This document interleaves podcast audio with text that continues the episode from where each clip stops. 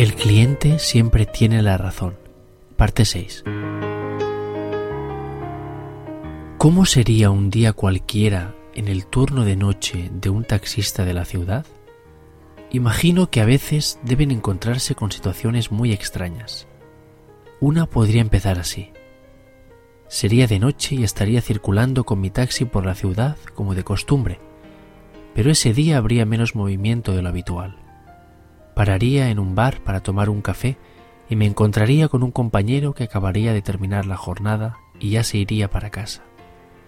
Le comentaría lo tranquila que estaba siendo la noche y él me diría que había una gran fiesta en el Hotel Sheraton y que no paraba de salir gente pidiendo taxis.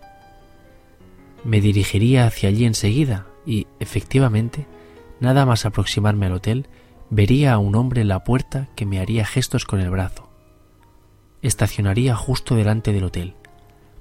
El hombre, que iría bastante alegre, se me acercaría y me pediría que lo llevara al Hotel Sheraton, en la calle Londres.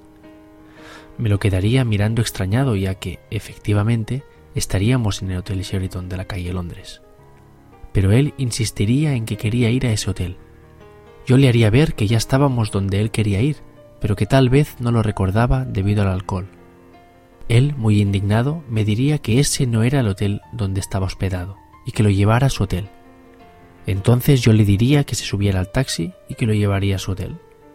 El hombre se subiría, yo me pondría en marcha, daría un par de vueltas a la manzana y a los cinco minutos estacionaría en la puerta del hotel, en el mismo lugar donde habíamos iniciado el viaje.